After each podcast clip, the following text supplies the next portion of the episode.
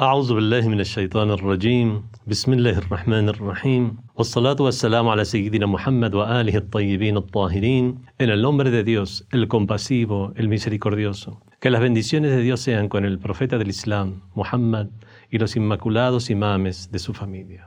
En esta sesión hablaremos acerca de el principio de la dignidad humana, karamatul insan, la dignidad del ser humano. Bueno, analizaremos este tema. ¿Es de por sí el ser humano digno? ¿Tiene ese respeto en la cosmovisión islámica?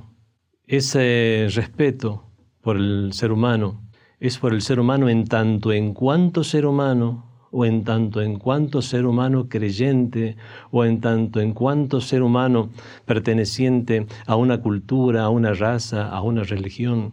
Lo que vamos a analizar en esta sesión a través de los textos islámicos y utilizando, por supuesto, las inferencias del intelecto como han sido utilizadas por los sabios del Islam y, por supuesto, a la cabeza de los mismos, los imames de Ahlul Bayt, es que es inherente la dignidad humana a todos los seres humanos. Desde la perspectiva del Islam, la dignidad esencial e inherente del ser humano es un don concedido por Dios, un don concedido por Dios a todos los seres humanos. Es algo, y eso sucede, es un don concedido tal como um, sucede con el don de la razón, el don de la conciencia, los cuales se encuentran, por supuesto, entre los grandes dones divinos. En otras sesiones podemos hablar de manera independiente respecto a la razón o respecto a la conciencia humana. La dignidad tiene un valor en potencia y un valor en acto. ¿Qué significa esto? Tiene un valor en potencia que en el caso que a través de un esfuerzo y empeño sincero, ese valor puede llegar a convertirse en un valor en acto. Pero además de este valor en potencia, existe un valor para los seres humanos, independientemente de si se han esforzado o no, si en aras de lograr un desarrollo de su alma, de su espíritu, de su intelecto, de, en aras de desarrollar, se ha trabajado y se ha esforzado en aras de, eh, de desarrollar sus virtudes, sus capacidades. Y esto es análogo a lo que sucede con la razón y la conciencia, la cual se activan impulsando la marcha evolutiva del ser humano mediante la administración del yo. El yo es esa personalidad escrudiñadora que la cual es la que hace esa búsqueda basada en la libre voluntad y eso es lo que le da un valor agregado a la dignidad humana. Por lo tanto, vemos que, como estamos planteando, y lo vamos a ir exponiendo en esta sesión, existen en el Islam dos tipos de dignidad. Una dignidad que es inherente al ser humano, a todos los seres humanos, y una dignidad que es la dignidad valorativa. Y esa dignidad valorativa es la que se adquiere. En sí todos los derechos humanos, en, sí todos los humanos, todos los seres humanos, tienen un derecho a que sea respetada su dignidad, puesto que todos poseen esa dignidad. La dignidad, considerando el conjunto de casos en, el en los cuales se utiliza este término, el término dignidad, los casos de la tradición, la tradición islámica y los textos en general, se puede decir que el significado común a todos los casos o veces que ha sido usado este término, consiste en esa entidad a la cual se le da tal atribución de respeto y eh, mientras esa, una entidad esté exenta de denigración y se la valore con un especial sentido de honor y nobleza, entonces podemos decir que estamos dignificando esa entidad. O sea, le damos el sentido, le damos esos atributos, consideramos esos, atributos de honor y nobleza para esa entidad y por supuesto consideramos que no debe ser objeto de ningún menosprecio y denigración. En el Islam la dignidad inherente o fundamental de la cual gozan todos los seres humanos es algo que permanece en el ser humano mientras el mismo ser humano no la anule a través de ciertos actos. Mm, volveremos sobre este tema al ver cómo, lamentablemente, hay personas que pueden llegar a socavar su propia dignidad. Entonces, primero tenemos esa dignidad inherente y fundamental a todos los seres humanos, y segundo, la dignidad valorativa, la cual surge del ejercicio de las capacidades y fuerzas positivas que están arraigadas en el interior del ser humano y, y por las cuales él mismo se esmera en la vía del desarrollo, de la perfección, y estando esta última muy ligada a la, a la manifestación de los sublimes atributos de perfección en el ser humano. Ya sea una persona que crea en una, ya sea que la persona crea en una cosmovisión de valores o no. Incluso puede haber personas que, siendo agnósticas, puedan llegar a inferir la necesidad de desarrollar valores y virtudes que si bien no estamos hablando del punto de vista espiritual, estamos hablando del punto de vista humano. Y eso hará que, obviamente, al haber desarrollado esas perfecciones y virtudes, eso le dará esa, esa valoración, esa dignidad valorativa, la cual es adicional a la dignidad inherente de todo ser humano. Con respecto a la dignidad inherente de todos los seres humanos, está mencionada o se hace alusión a la misma en el mismo Sagrado Corán. En el Sagrado Corán, en, diversas aleyas, en diversos versículos del Sagrado Corán, por ejemplo, la aleya 70 de la Sura Al-Isra o Viaje Nocturno, que es la Sura número 17 del Sagrado Corán, encontramos la ley que es prácticamente la ley en la cual todos los sabios e investigadores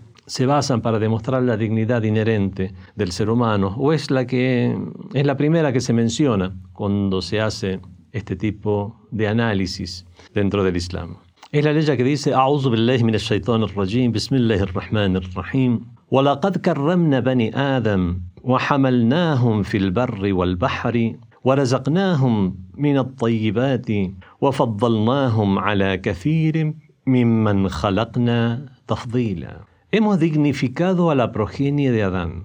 Recordemos que el Corán es el libro sagrado de los musulmanes, por lo tanto, cada, palabra, cada vocablo, cada acepción que tiene un vocablo y cada derivación que puede llegar a tener tiene un peso en el significado eh, que podemos llegar a obtener del mismo. Hemos dignificado Bani Adam. Bani Adam son los hijos de Adán, a la progenie de Adán. O sea que todos los seres humanos, independientemente de su raza, de su color, de su sexo, de su edad, de su religión, este, son considerados dignos dentro de la cosmovisión del Islam. Hemos, bani Adam, hemos dignificado la progenie de Adán, fil barri wal y les transportamos por tierra y por mar. Los hemos llevado a diferentes comarcas, a diferentes lugares. Les agraciamos con cosas buenas. At-tayyibat son las cosas excelentes y buenas de este mundo. Dios ha dispuesto eso, ha sometido eso a los seres humanos.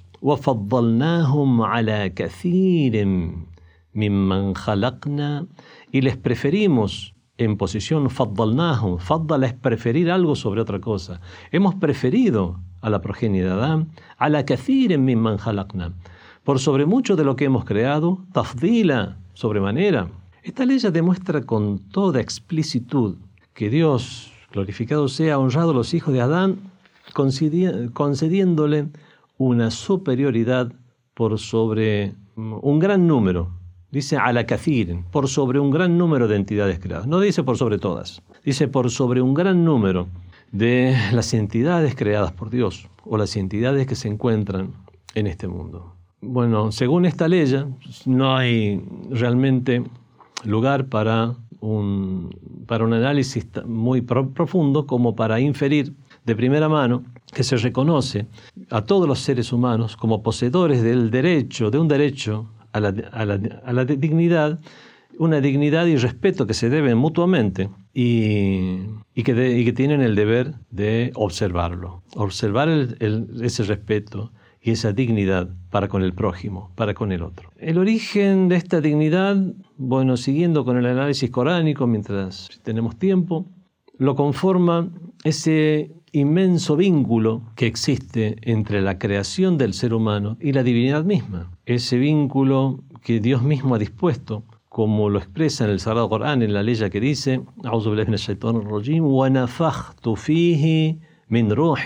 e insuflé en él min ruhi, algo, algo de mi espíritu. No dice wanafaktu ruhi, wanafaktu fihi ruhi, insuflé en él mi espíritu.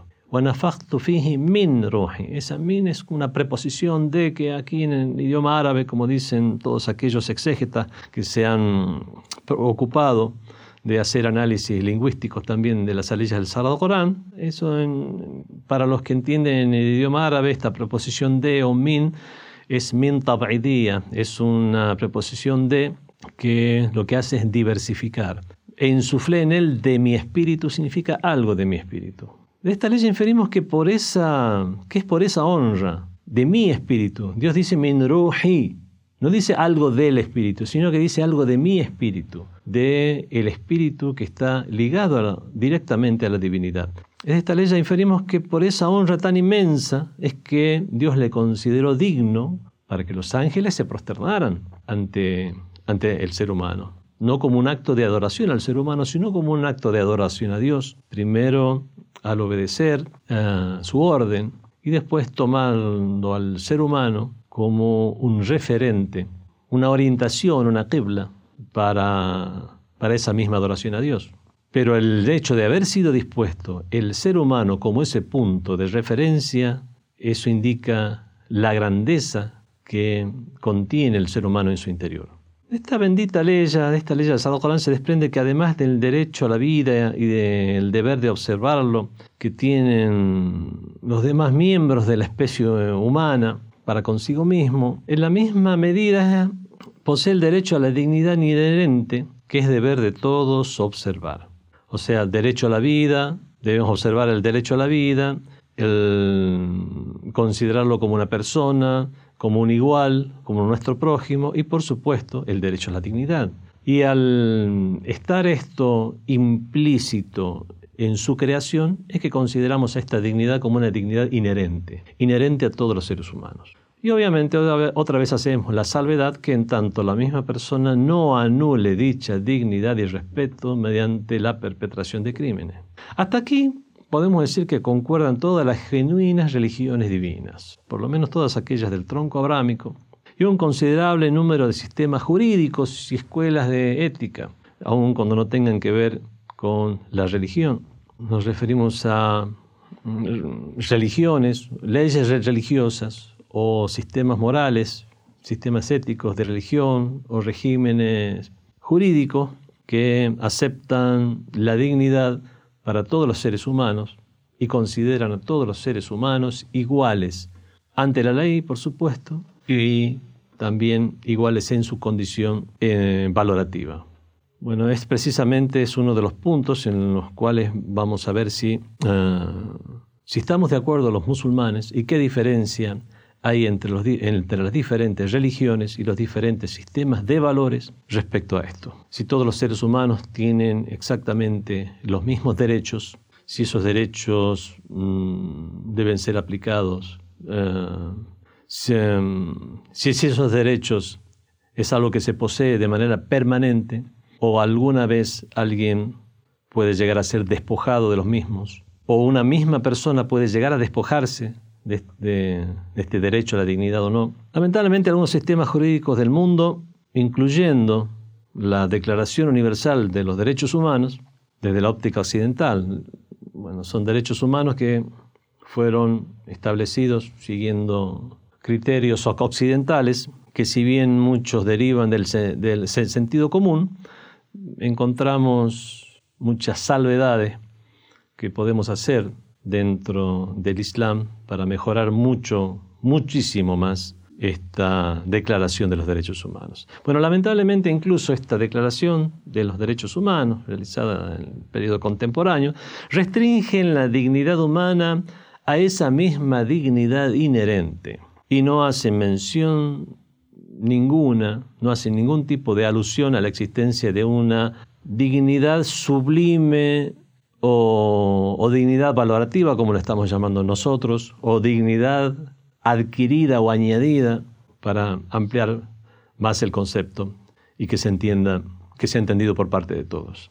Y como resultado de eso, lo que hacen es detener el curso evolutivo del ser humano. puesto que poner todos exactamente a un mismo nivel, finalmente también estamos poniendo al mismo nivel a personas que han socavado su propia dignidad, han cometido crímenes, no solamente algunos errores, entre comillas, sino realmente grandes crímenes, como lo han hecho en el pasado e incluso se lo está haciendo actualmente y poniendo al mismo nivel a grandes luminarias de la civilización con, con grandes déspotas y criminales.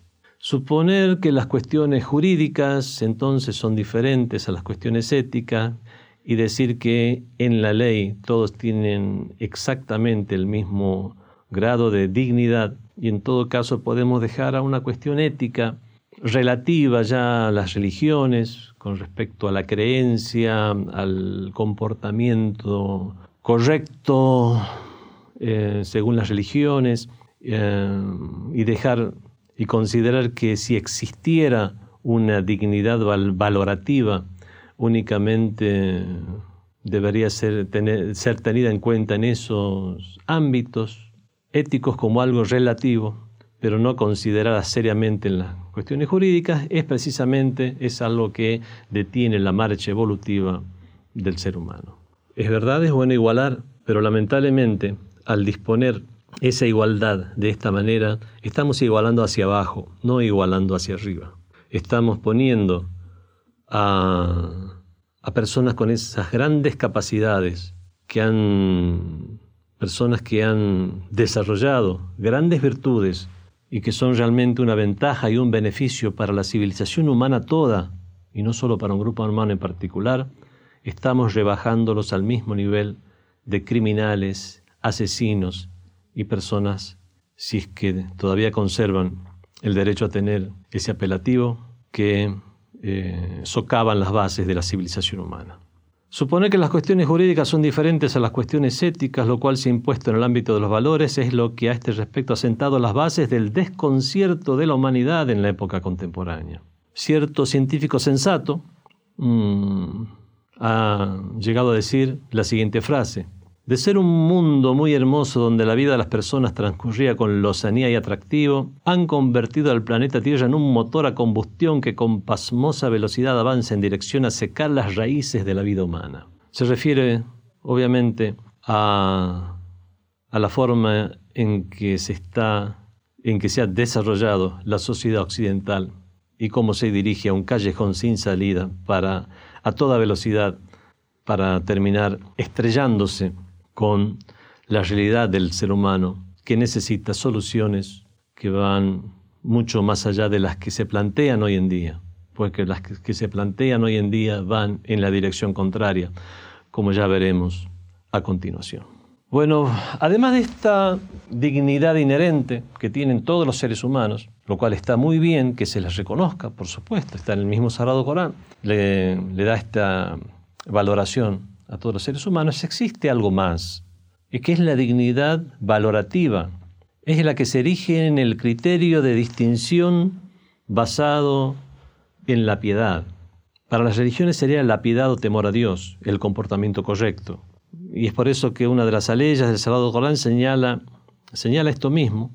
Es la ley número 13 de la sura Al-Hujurat, los aposentos, que es la sura número 49, la cual dice, أعوذ بالله من الشيطان الرجيم يا أيها الناس Oh gente إنا خلقناكم من ذكر وأنثى Por cierto que os hemos creamos a partir de un varón y de una mujer وجعلناكم شعوبا وقبائل لتعارفوا y os dispusimos en pueblos y clanes para que os reconozcáis. Inna, y esta es la parte a la cual hacemos referencia en este tema, Inna akramakum indallahi atqakum. Ciertamente que el más digno de vosotros, el que tiene más dignidad entre vosotros, Allah, ante Dios, también es importante esto, ciertamente que el que tiene más dignidad ante Dios, inna akramakum indallahi atqakum.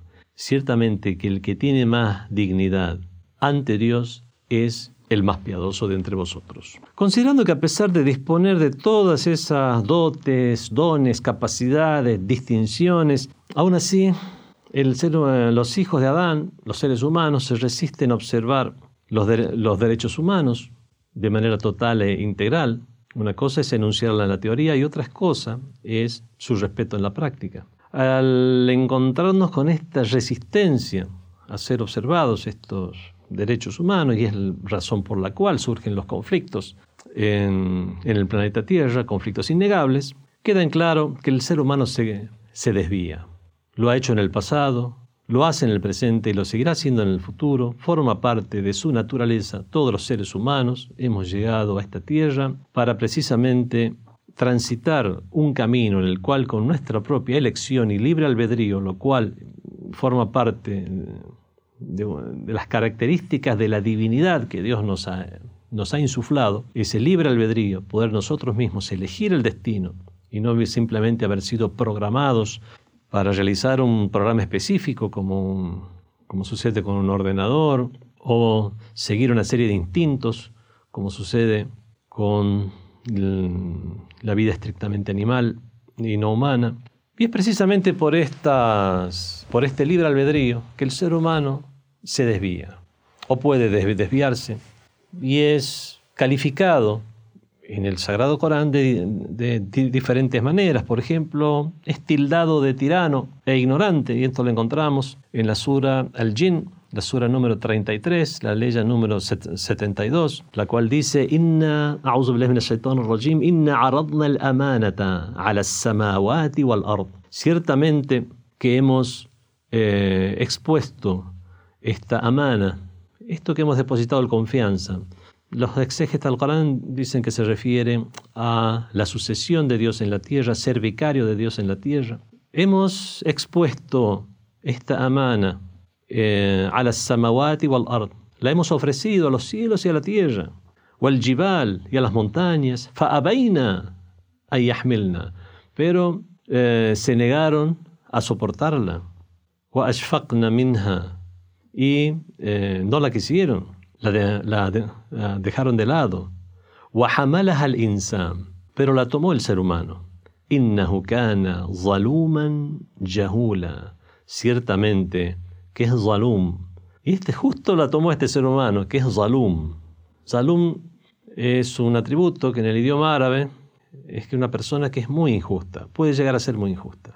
Yahul es una persona que puede llegar a ser muy ignorante. La palabra en árabe para ignorante en el idioma árabe es yahel. Yahul es que es muy ignorante, persiste en su ignorancia y es obstinado en su ignorancia. Lo mismo pasa con Zalum. Eh, la palabra para tirano es Zalem, tirano, injusto. Y el Zalum es el que insiste y es obstinado y eh, exagera en su tiranía. También el Sagrado Corán el ser humano es llamado desagradecido. Innal insana li la Ciertamente que el ser humano es desagradecido para con su Señor. Es llamado también vacilante, indeciso, disoluto, que es la forma en que podemos traducir el término halú'. Indal insana halu'an. Ciertamente que el ser humano fue creado siendo vacilante o indeciso o disoluto y es, y es forjando virtudes, forjando sus propias virtudes, es que puede llegar a encaminarse. También es considerado el Sagrado Corán, el ser humano en el Sagrado Corán como débil. Y fue creado el ser humano débil. Se puede referir a, débil en cuanto a su constitución física, siendo el ser humano una de, las entidades biológicas que más vulnerables llegan a este mundo, teniendo en cuenta, teniendo en cuenta la la situación de, su padre y de su madre, o sea, de los miembros maduros de la especie, ciertamente el ser humano llega muy débil y necesita un cuidado y una, y una instrucción, por lo menos mucho más que otras especies. Y también llega débil con respecto a sus capacidades racionales y espirituales. Tiene esa capacidad, en potencia puede ser llegar realmente a convertirse en un gran científico, en una luminaria de la civilización, pero eso es en potencia. Mientras no se cultiven esas capacidades, es algo que no llegará a, suceder, y lo mismo con respecto al plano espiritual. Se hace patente en ese sentido que Dios, glorificado sea, dispuesto al ser humano el terreno propicio para la manifestación de los valores, la dignidad y el sentido del honor. O sea, todas las dotes y capacidades positivas que Dios dispensó al ser humano motivan el surgimiento de todo esto. Y es precisamente por eso, solamente por tener esa capacidad, por tener realmente todos esos valores en potencia, es que tiene ese derecho a la dignidad. Por lo tanto, no es así que en cualquier situación y en cualquier condición los humanos conserven el honor inherente. Por lo tanto, tienen ese honor y dignidad por la capacidad que tienen para hacer florecer esas capacidades. Ahora, ¿qué pasa cuando actúan de manera inversa a, lo que puede hacer lo que puede hacernos llegar a este propósito? Obviamente pierde esa pierde esa dignidad. Y eso lo realizan las personas que socavan la dignidad de los demás. Una persona puede conservar su dignidad inherente y no adquirir niveles de, la dignidad valorativa, mientras simplemente eh, no cause ningún daño a los demás. Sí, no se habrá esforzado el mismo, pero mantiene, mantiene el mismo nivel con el cual ha venido a este mundo, ese mismo nivel de dignidad. Por supuesto, esto es algo teórico. En general, los seres humanos, todos los seres humanos, desarrollan algunos valores en algún sentido, algunos menos que otros, e incluso aquellos que desarrollan antivalores siguen conservando en algunos sentidos algunos valores. Dicen que el tirano Saddam le gustaban mucho los gatitos, por dar un ejemplo. Lo mismo podemos decir de Hitler, que conservaba cuadros y de grandes obras porque le gustaba el arte. Y el arte, eh, la tendencia al arte es una tendencia a un aspecto de perfección del ser humano. Es por eso que si a causa de la egolatría, el individualismo, el totalitarismo, el narcisismo, un individuo dirige esas dotes y capacidades para satisfacer sus propios bajos objetivos y los explota a tal fin, definitivamente no solo perderá el derecho a la dignidad, sino que incluso debe ser recriminado, al ser un malhechor que perturba la vida, dignidad y libertad de las demás personas. Y debe ser penado. Ahora, el porqué de esta penalidad debe ser penado en defensa de, ellas, de las demás personas. No vamos a tratar aquí el porqué de esa penalidad, si es una especie de castigo venganza o si es simplemente como para detener la, los perjuicios que está cometiendo y si esa penalidad debe ser de carácter correctivo o punitivo. Ese es otro tema que no vamos a tratar ahora. A este punto, respecto a estos temas, leamos ahora algunas tradiciones del Islam. Transmite una persona, Muhammad bin Ja'far al-Uqba, que el emir, el emir de los creyentes, Amir al-Mu'minin, Ali, con él sea la paz, el primero de los imames de Ahlul Bayt, de la familia del profeta, dijo en una disertación, Ayuhannas, oh gente, inna adama lam yuwallid abdan wala ama. Oh gente, por cierto que Adán no procreó a esclavo ni esclava alguna. Wa inna nasa kulluhum ahrar. Y que todas las personas son libres. ولكن الله حول بعضكم بعضا solo que Dios delegó el hecho que pudierais disponer unos de otros. Dio libre albedrío a los seres humanos.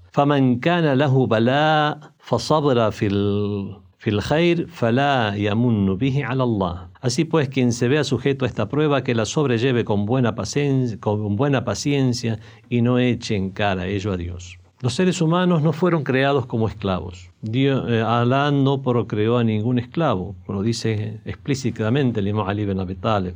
Todos han llegado a este mundo con el mismo nivel de dignidad. No ha creado a algunos como amos y a algunos como esclavos. No ha, no ha creado algún pueblo, raza como elegidos y a otros como sus esclavos. Definitivamente esto no es de esta manera. Es algo que tal vez antiguamente podía llegar a plantearse, pero hoy en día la civilización humana ha llegado a un punto en el cual estas nociones del Islam ya forman parte del sentido común. Esta narración, además de negar la inmanencia a la esclavitud en el Islam, plantea la dignidad de la totalidad de los seres humanos, y por lo cual está afirmando el derecho que tienen los mismos a la libertad, a la emancipación, que son todos, que son atributos o derivados de la dignidad que posee el ser humano. En la ley número 8 de la Sura al-Mumtahana, la examinada, la ley número, la Sura número 60 del Sagrado Corán, leemos lo siguiente: A'udhu billahi minash shaitanir rajim. La yanhaakumullahu 'anil ladina lam yuqatilukum fid din. Dios nos prohíbe que seáis benevolentes y equitativos con aquellos que no os combaten por la religión. Walam yukhrijukum min.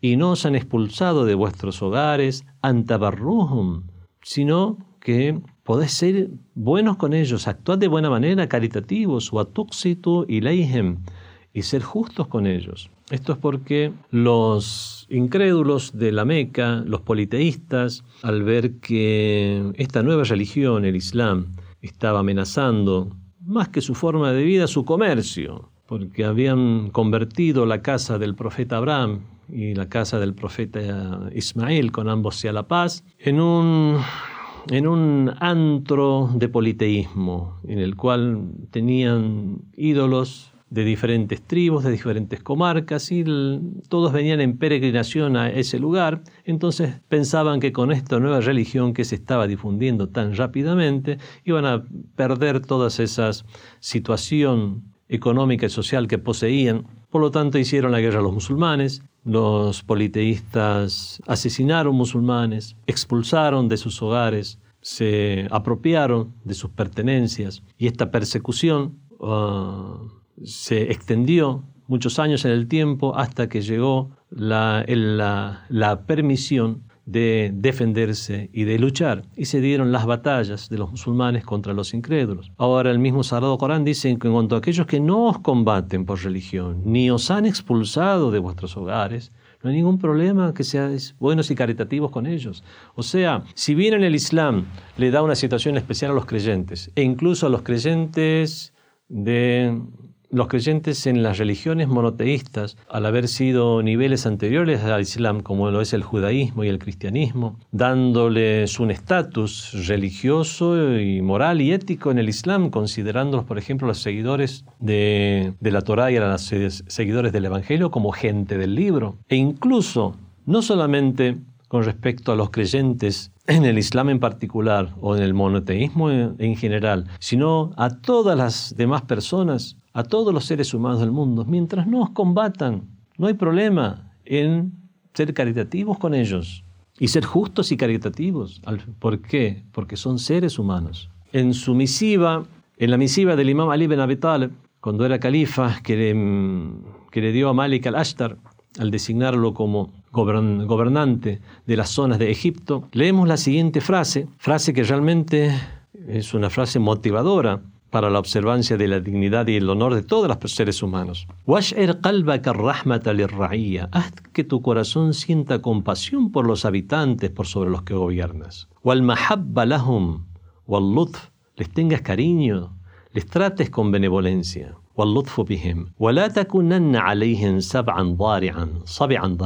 No seas con ellos como un depredador encarnizado, que espera la oportunidad esperando tú la oportunidad para devorarlos. Fa'innahum sanfan, fa'innahum sinfan, ciertamente que ellos, los habitantes, son de dos clases. Imma ahol laka din, o bien un hermano tuyo en la religión, au nadirun laka fil halq, o un congénere tuyo que te es afín en la creación. Vemos que estas frases manifestadas por el más grande líder del Islam después del profeta, como lo es Ali ben Abi el más grande sabio del Islam, es algo realmente motivador para que la civilización, y es algo por lo cual la civilización islámica en sus mejores momentos, en su auge, pudo, pudo llegar a extenderse precisamente difundiendo estos valores y conteniendo dentro de su civilización a personas de distintas religiones, y distintas razas, sobre todo aquellos que eran considerados gente del libro, razón por la cual encontramos cristianos y judíos, incluso dentro de, las, mm, de los aparatos gobernantes de los diferentes califatos, emiratos que eh, durante, durante esa gran época gobernaban el mundo. No estamos poniendo en la mano del fuego por cada persona y en el Islam que se haya sido un gobernante, todo, todo lo contrario, sobre todo desde la escuela de Ahlul Bayt hacemos grandes críticas y decimos que no hubo realmente un sistema, ni los califas omeyas, ni los califas abbasidas, ni los otomanos, ni muchos, ni tampoco esos califatos, incluso algunos que se decían chiitas, como los fatimidas, y otros que surgieron esporádicamente, hayan tenido continuado o no en el tiempo, todos realmente, lamentablemente, fueron tiranos, porque el único califato real y legítimo era el califato, debería haber sido el califato de los imames de la casa del profeta. Pero podemos decir que es precisamente por todas estas nociones que existen en el Corán, por todas estas nociones que existen en las sabias palabras del profeta del Islam y de y, del imam Ali ibn Abi Talib y de los imames de Ahlul Bayt y de grandes sabios que se han visto influenciados por estas palabras y han pregonado eso mismo a los demás, es que pudo llegar la civilización islámica en alguna medida, a promover todos estos valores. Valores que lamentablemente hoy en día grupúsculos extraviados eh, lo que hacen es mancillarlos, grupos de terroristas y otros que no tienen nada que ver con el Islam. Entonces, teniendo en cuenta estas nociones, vemos que según el Islam los seres humanos tienen un derecho y es un derecho que es incluso mayor que el derecho a la vida, que es el derecho a la dignidad. El Islam considera que el derecho a la dignidad humana es un derecho mucho mayor todavía que el derecho a la vida misma. E incluso, es más, en el Islam, si alguien no se valiera de los mismos de una manera correcta, pero no las mal aprovechara para dañarse a sí mismo ni a los demás, seguirá conservando ese derecho a esa dignidad inherente, como ya lo hemos expresado anteriormente. En otra narración del secto de los imames, del imán Ja'far salam, leemos que él narró de su abuelo, el imam Ali ibn Abi Talib, salam, vamos a resumirla, es una narración larga, el emir de los creyentes, cuando era Ali ibn Abi Talib, con él, con él sea la paz, le envió cinco sacas, grandes sacos de dátiles a manera de caridad encubierta como regalo a una persona, a una persona que tenía un buen pasar y que tampoco era una persona muy afín al Imam Ali.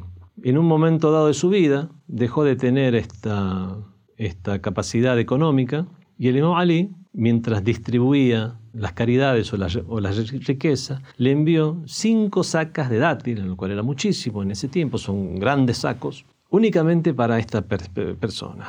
Entonces, el, el imam Ali ibn Abi Talib, al ver que esta es una persona que estilaba hacer favores con los demás y ser generoso con los demás, y no le pedía nunca nada a nadie, ni siquiera a él mismo, ah, le envió esto al, al, ver que había cambiado su situación económica. Uno de los compañeros del imam Ali dijo, por Dios, ¿por qué le envías tanto? Ni siquiera fulano te pidió eso. De las cinco sacas, una sola le hubiera bastado para él y su familia. Entonces el imam Ali ibn Abi Talib salam le responde, La Allahu min al-mu'minina darbak, a'ti ana wa tabkhal anta. Le dijo, que Dios no incremente a las personas como tú, yo soy el que da, y tú te pones avaro. Por Dios, si yo no doy lo que esperan de mí, sino solo después de que alguien me lo requiera, entonces no habré dado sino por un valor que yo ya habré tomado de él. Y esto es así, por el hecho de que él ya eh, llegó a exponer y a mostrar, y a mostrar una humillación con ese rostro que tumba en el suelo por su Señor y el mío cuando le adora. Si le da únicamente lo que necesita, estará prácticamente dando en la misma medida que ya ha dado esta otra persona al mostrar esa humillación en su rostro. Porque es una humillación tener que pedir. Ya no tenemos tiempo para hablar acerca de las diferentes narraciones con las cuales vemos que el Islam quiere mantener la dignidad de los demás, incluso al dar limosna. Se las daban o en la forma de un regalo, o se las daban en secreto, se las daban ocultamente. Cuando pedían algo les daban mucho más de lo que pedían, precisamente por lo que dice el imam Ali ibn Abi Talib, salam. A veces, cuando llegaba alguien a pedir, se narra del imam Hussein, con él, con él, con él sea la paz, llegaba a pedirle a alguien, entonces él abría la puerta, únicamente sacaba la mano y le daba una gran cantidad de dinero al que pedía. Le preguntaron por qué hacía eso. dice, para que eh, él no me vea la cara y se sienta más humillado. Porque al fin y al cabo, por el hecho de tener que pedir, es una humillación. Vemos que esta forma, o las narraciones que nos hablan de cómo tanto el profeta como el imam Ali ibn Abi Talib, de quien se narran muchos de estos acontecimientos, tuvo estos actos de caridad con no musulmanes, no solamente actos de caridad, sino trato de amistad o buen compañerismo como cuando volvía el imam Ali ibn Abi Talib siendo el califa, bueno, se movía solo a pesar de ser el califa, una persona se encontró con un judío mientras volvía a la ciudad de Kufa, primeramente no lo reconoció el judío, obviamente por eso vemos que no, no debe haber venido ni con una guardia, ni con toda la parafernalia que hoy en día vemos que acompaña a los gobernantes. Y después se dio cuenta que era Ali, con él sea la paz, el, el califa, y vino conversando con él. Cuando llegaron al camino donde ya se dividían los caminos para ir a la ciudad de Kufa y para seguir el judío su propio camino, vio que el imam Ali seguía acompañándolo a él. Dijo, pero tú no ibas a la ciudad de Kufa. Dice, en nuestras narraciones está que cuando uno hace un compañero de viaje, acompañarlo un poco más para de esa manera observar el derecho del compañero. Bueno, esto es algo que no tiene nada que ver ni con la caridad ni con la lástima. Eh, vemos es simplemente considerar a una persona una persona digna y tratarlo como tal. Bueno, de estas, como estas narraciones y estos hechos y sucesos, hay muchos, sobre todo en la historia de los imames de Ahlul Bayt. Bueno, y ahora vamos a, en esta última parte ya de esta sesión, hablar del tema que ya, ya es el tema que puede llegar a ser polémico, que es que gozar del derecho a la dignidad está supeditado a observar el mismo para los demás. Cuando uno menoscaba la dignidad de los demás, puede llegar a perder el derecho a ser respetado. Es posible que algunas personas protesten contra esta afirmación, alegando que es un desatino, que ni siquiera debe ser estudiado y analizado y resulta hoy en día ya una obviedad que ni siquiera merece ser discutida. Pero lamentablemente vemos que hay muchas nociones que se han implementado hoy en día, nociones que no solo no tienen un asidero, sino que son nociones que van en contra de la marcha evolutiva del ser humano. Esta no es una cuestión tan simple que solo amerite la aceptación o rechazo, sino que es un asunto que tiene aspectos y aristas a partir de los cuales surgen muchas y numerosas cuestiones. No observar el derecho a la dignidad y al honor propio y el respeto y consideración valorativa hacia los demás seres humanos no ocurre por un solo tipo de causa. Hay una serie de factores. Es muy complejo todo lo que ocurre para que eso llegue a tener lugar. Por lo tanto, es algo que debe ser estudiado y no simplemente realizar esas afirmaciones como que todas las personas tienen, no nunca pueden llegar a perder ese derecho, como el derecho a la vida. Hay personas que en casos excepcionales han cometido asesinatos, pueden llegar a perder el derecho que se, a, a llegar a perder ese derecho a que sea respetada su vida, conservando otros derechos como que sea respetado su dignidad como ser humano, pero tal vez deba, por ejemplo, ser enjuiciado y recibir penas que la mayoría del, del imaginario occidental hoy en día consideraría incorrecto. O por lo menos, si no es lo mayoritario, es lo que se promueve. Cuando una persona incurre en el menoscabo y ve el impendio de la dignidad de los demás, para eso primero tiene que haber socavado su propia dignidad.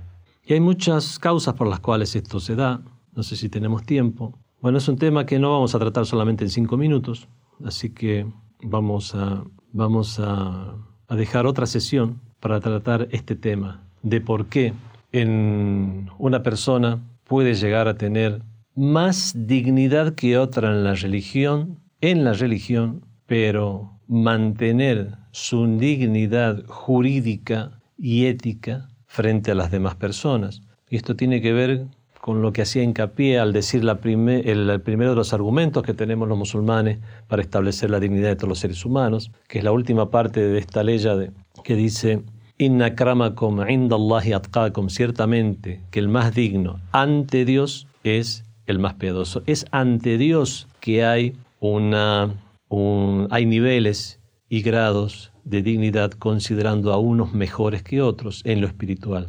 Ese dignidad es ante Dios. Ahora, ante los seres humanos, permanece esa dignidad inherente y esa dignidad que todos los seres humanos tienen por el solo hecho de ser humanos, mientras no la menoscaben. Ahora ver cómo un musulmán por el hecho de ser creyente, o un creyente en las religiones o en Dios, en el monoteísmo, en el Dios único, y por el solo hecho de haber desarrollado su espiritualidad, no es mejor que otras personas en cuanto al trato que le debe ser dado en este mundo jurídico, pero puede ser mejor ante Dios, por lo cual desde un punto de vista ético nosotros podemos llegar a darle una mayor consideración, como se la hace con estos sabios, personas que consideramos sagradas y santas, por el hecho de haberse acercado más a Dios. Y por otra parte, aquellos que han eliminado su propia dignidad, menoscabado su propia dignidad y por lo cual no observan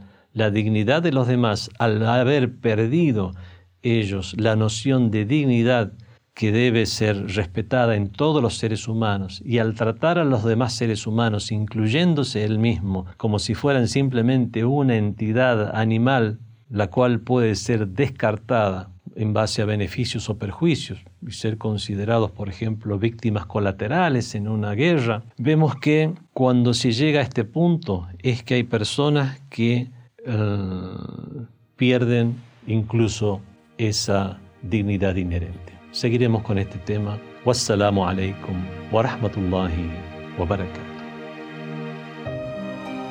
Fátima TV, saberes que iluminan el alma. Síguenos en youtube.com slash Fátima TV ES o en nuestro sitio web fatimatv.es.